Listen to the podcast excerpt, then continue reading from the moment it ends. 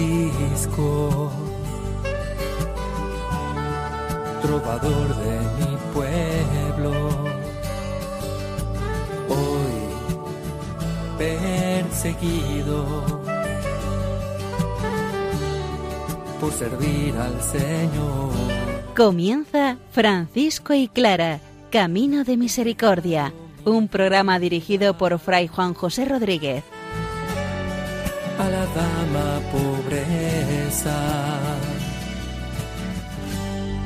Para poder estar más cerca de Dios. Yo, Clara. Un saludo de paz y bien, hermanos. Estamos estudiando las admoniciones de San Francisco de Asís, hoy particularmente la sujeción del cuerpo, la número 10, en donde Francisco nos habla de cómo el hermano no tiene que echar balones fuera, sino realmente reconocer que el enemigo lo tenemos dentro. Por otra parte, recurrimos a la florecilla número 35, donde vamos a ver que Santa Clara tuvo una experiencia contemplativa en la noche de la Navidad.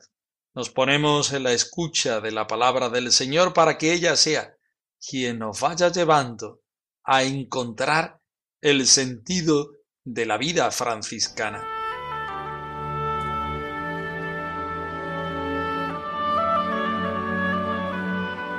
Del Evangelio de San Mateo. Portaos como el criado fiel y sensato, a quien el amo pone al frente de su servidumbre para que les dé de comer a su debido tiempo. Dichoso ese criado si al llegar su amo lo encuentra haciendo lo que debe hacer. Os aseguro que lo pondrá al frente de todos sus bienes. Sin embargo, si ese criado es malo y piensa, mi amo tarda, y se pone a golpear a sus compañeros y a comer y a beber con los borrachos, cuando su amo llegue, el día en que menos lo espera y a la hora en que menos piensa, le castigará con todo rigor y le tratará como se merecen los hipócritas. Entonces llorará y le rechinarán los dientes.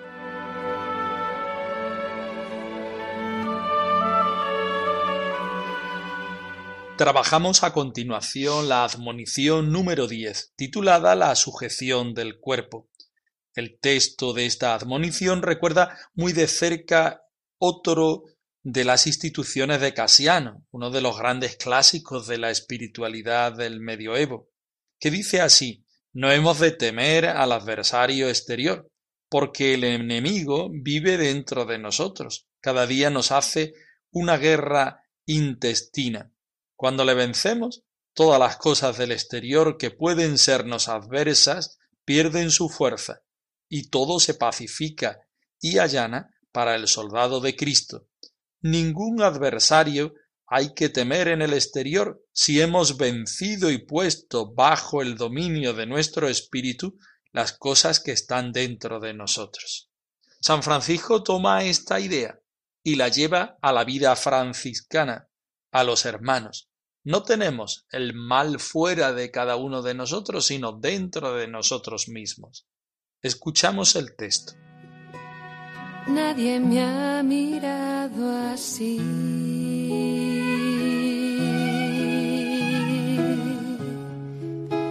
Sin fijarse en mi miseria.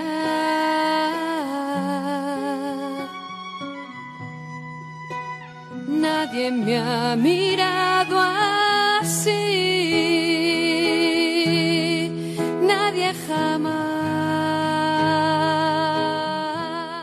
Hay muchos que, cuando pecan o reciben una injuria, con frecuencia acusan al enemigo o al prójimo. Pero no es así, porque cada uno tiene en su poder al enemigo, es decir, al cuerpo, por medio del cual peca. Por eso, bienaventurado aquel siervo que tiene siempre cautivo a tal enemigo, entregado en su poder.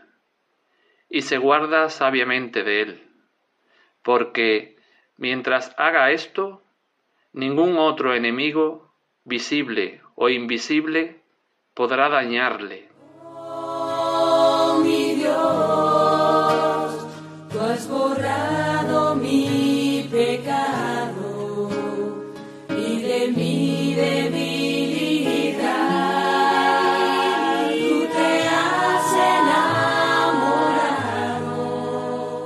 Lo primero que debemos tener en cuenta al estudiar esta admonición es el sentido del cuerpo, según lo llama San Pablo, en unos términos actuales a la persona misma. Dice San Francisco así en esta admonición. Hay muchos que al pecar o al recibir una injuria echan frecuentemente la culpa al enemigo o al prójimo. De modo que nos sentimos tentados, nos sentimos llamados al pecado. Recordamos que en estas admoniciones San Francisco está hablando de aquellos pecados raíz o de aquellas tendencias naturales que todos los hombres tenemos en cuanto a que somos tentados por la avaricia, somos tentados por ese no amar, somos tentados por la comodidad, etcétera, etcétera. En este sentido, San Francisco hace que los hermanos piensen en que muchas veces cuando recibimos una injuria no echamos la culpa, no nos echamos la culpa a nosotros mismos, sino que echamos balones fuera. Decimos, el culpable eres tú porque me has hecho pecar. Dice a continuación en el versículo 2. Pero no es así. Que cada uno sepa que esto es una tendencia natural. A echar la culpa al exterior, a echar la culpa a los hermanos, a echar la culpa al enemigo, incluso a echar la culpa al demonio. No es así, porque cada uno tiene en su poder a su enemigo. Quiere decir que el hombre está tentado, que el hombre tiene una tendencia natural al mal, que el hombre es débil, y debe conocerse justamente para saber que eh, ocurriendo esto, tú tienes que poner los medios para solucionarlo. No es cuestión de echar la culpa a los demás, sino es cuestión de ponerte a trabajar. No es así, dice San Francisco, repetimos, porque cada uno tiene en su poder a su enemigo, o sea, al cuerpo. En este sentido, como decíamos al principio, en el sentido paulino, el cuerpo, la persona, la tendencia natural, la debilidad de la naturaleza humana. Y esta debilidad, esta tendencia natural, nos lleva evidentemente al pecado. Pero eh, aquí está el sentido de la admonición y, y aquí está el sentido de la ayuda de Jesucristo y de la gracia de Dios conociendo nosotros nuestra tendencia, podemos dar una respuesta positiva. ¿Cuál es la respuesta positiva? La que viene a continuación, en el versículo 3 y 4, que dice así. Por eso, dichoso aquel siervo que mantiene siempre dominado este enemigo, que ha sido puesto bajo su poder y se guarda abiertamente de él.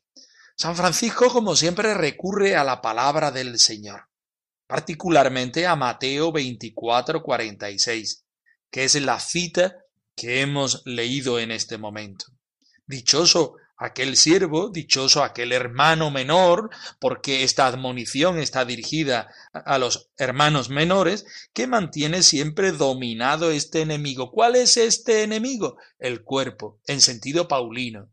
¿Cuál es ese cuerpo en sentido paulino, la debilidad humana, la conciencia de que somos personas débiles y que tenemos que recurrir a todos los medios para dar una respuesta positiva. El primer medio es Dios, con su palabra, con los sacramentos, con la oración. El segundo medio, más humano, pero no deja de ser divino, entre comillas, es la fraternidad y es la forma de vida franciscana conoces tu realidad, pues da una solución según Dios y según eh, la espiritualidad franciscana.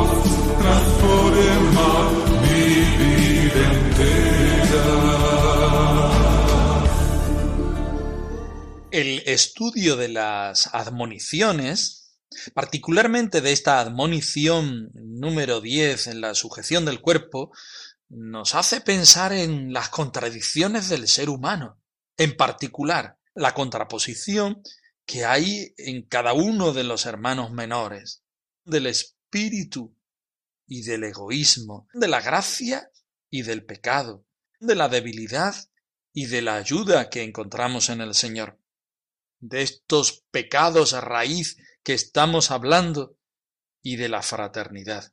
Debemos tener un conocimiento de nuestra realidad. Francisco insiste y subraya este aspecto.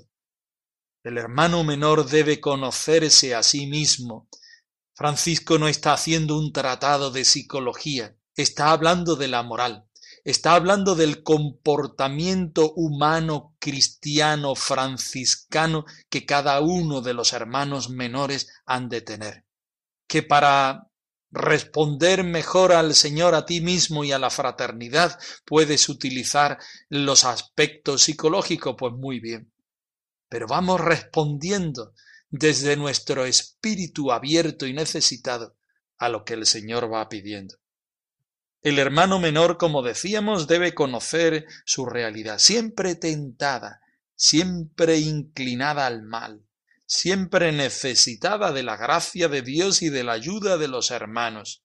Una realidad que puesta en las manos del Señor crece, no desde el egoísmo y desde la satisfacción propia, sino desde la gracia que solamente el Señor da. Y en este punto, el hermano tiene distintas posibilidades. La primera, la que estamos diciendo, conocer la realidad llamada o tendente al pecado. En segundo lugar, ponerse en las manos del Señor. Esa es la vida de los hermanos menores, ponerse en la presencia del Señor, vivir el santo evangelio de nuestro Señor Jesucristo, en sin propio, castidad y obediencia, entregado a lo que dice la Iglesia, a lo que vive la Iglesia. Este es el camino de la vida franciscana, pero ojo, no podemos hacer un camino ideal y vivir la realidad, por otra parte, mucho más distinta de lo que es el ideal. Debemos ponernos en camino teniendo en cuenta todo lo anterior, no sucumbiendo a la tentación que va a venir, porque somos tendentes a esta debilidad. Pedir la gracia de Dios en todos los momentos, en todas las circunstancias, porque tu hermano no es para ti o no debe ser para ti una tentación, sino todo lo contrario, una ayuda vivir esta sujeción del cuerpo, vivir esta tendencia al mal, vivir este conocimiento de nuestra propia pobreza, no echando la culpa al otro. El hermano no es quien te hace pecar, es tu realidad llevada al pecado. En la admonición que veremos en el programa, que estudiaremos en el programa siguiente, nos daremos cuenta de esto. Pero Francisco empieza siempre hablando de la realidad de cada uno de nosotros. Solo Dios nos puede dar la gracia para vivir esta realidad desde la debilidad, pero desde la presencia que el Señor nos da, desde la gracia que el Señor nos da, reconociendo nuestra propia pobreza y nuestra eh, debilidad, pero siempre con deseos de responder alegremente, fielmente a lo que el Señor nos da.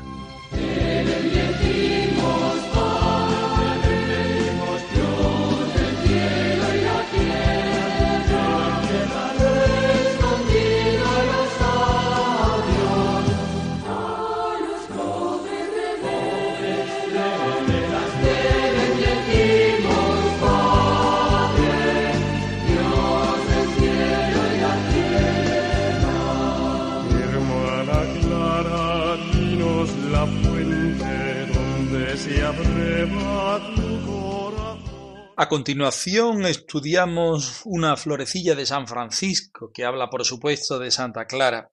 Se titula Cómo estando gravemente enferma Santa Clara fue transportada milagrosamente en la noche de Navidad a la iglesia de San Francisco.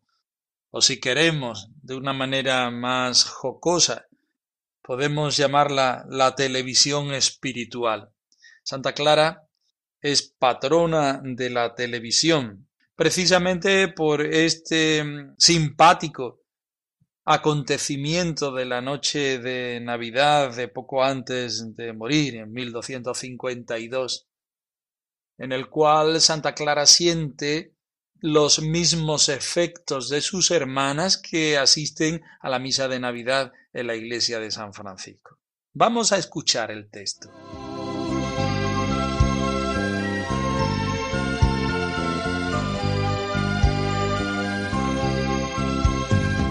Cómo estando gravemente enferma Santa Clara, fue transportada milagrosamente en la noche de Navidad a la iglesia de San Francisco. La devotísima esposa de Cristo, Clara de hecho y de nombre, hallábase entonces retirada en San Damián gravemente enferma y no podía acudir a la iglesia con las demás hermanas a recitar las horas canónicas. Llegada la solemnidad de nuestro Señor Jesucristo bendito, en la que las hermanas solían acudir a maitines y comulgar devotamente en la misa de Navidad, la bienaventurada Clara, cuando se fueron todas a la solemnidad, quedó sola, enferma y con no poco desconsuelo, porque no podía estar presente en tan devotas celebraciones.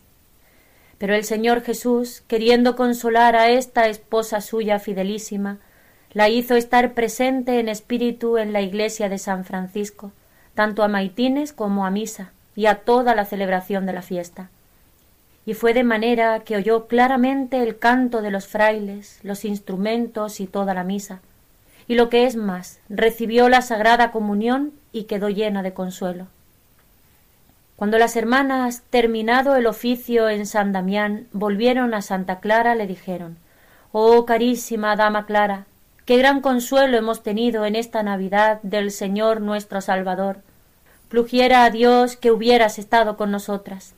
Pero ella les contestó Doy gracias a mi Dios Jesucristo bendito, hermanas e hijas mías carísimas, porque he asistido con gran consuelo a todas las celebraciones de esta noche, y a mayores y más devotas que las que habéis tenido vosotras, pues por obra de mi Señor Jesucristo estuve presente en la iglesia de mi Padre San Francisco, y con los oídos del cuerpo y del alma lo he oído todo, los cantos y los instrumentos, y además he recibido allí la sagrada comunión. Alegraos, pues, conmigo en este favor tan grande que he recibido, y alabad de todo corazón a Jesucristo bendito, porque estuve aquí enferma en cama y a la vez no sé cómo, si con el cuerpo o sin el cuerpo, estuve presente en San Francisco durante la solemnidad, como os he dicho en alabanza del Señor Jesucristo. Amén.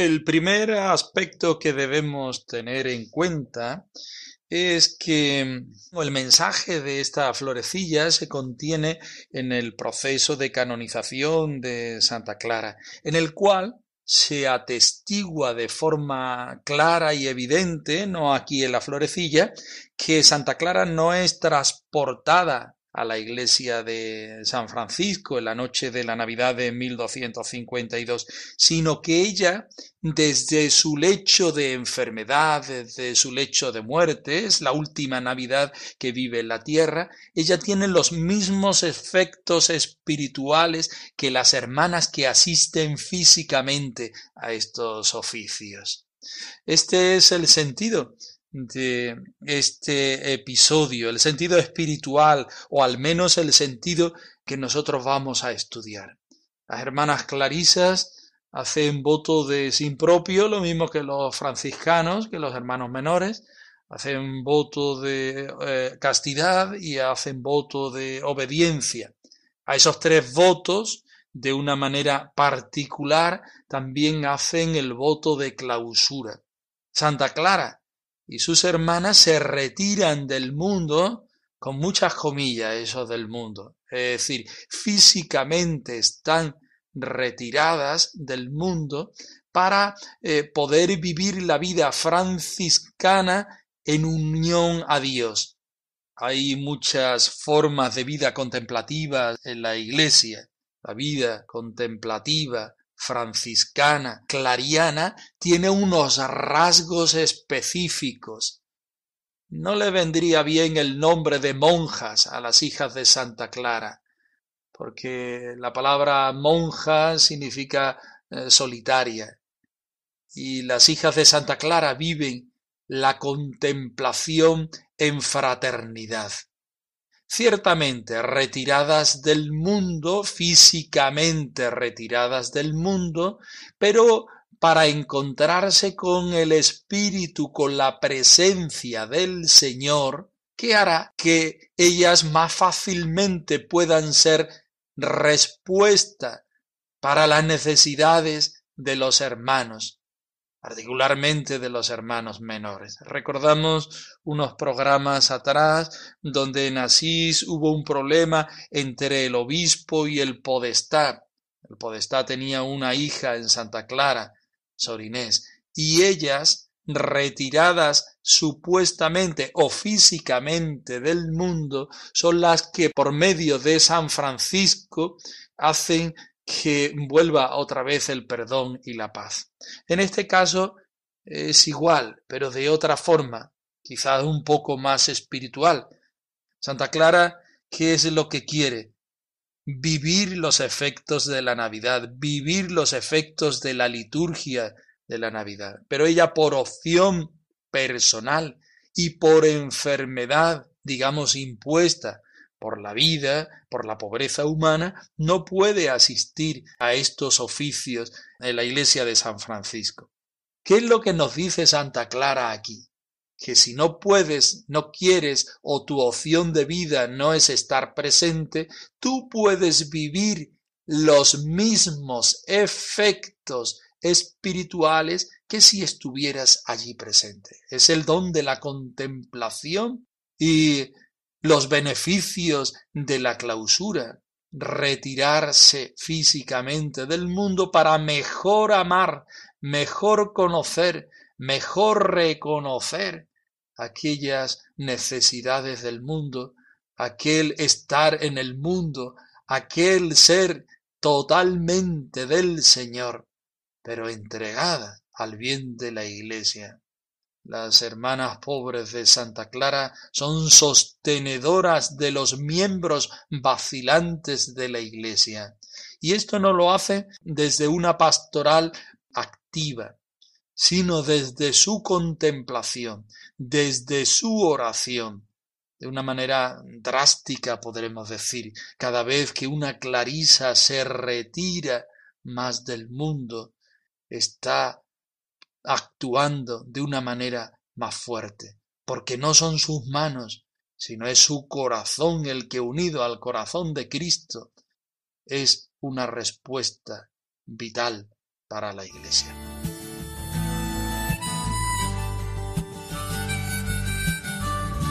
Francisco y Clara arroba radiomaria.es os dejamos la dirección de nuestro correo electrónico por si queréis poneros en contacto con nosotros en algún momento. Nosotros nos despedimos, no sin antes ofreceros la bendición del Señor resucitado al más puro estilo franciscano. Que el Señor os conceda la paz y el bien. Por servir al Señor. Han escuchado en Radio María Francisco y Clara, Camino de Misericordia un programa dirigido por Fray Juan José Rodríguez. A la dama pobreza,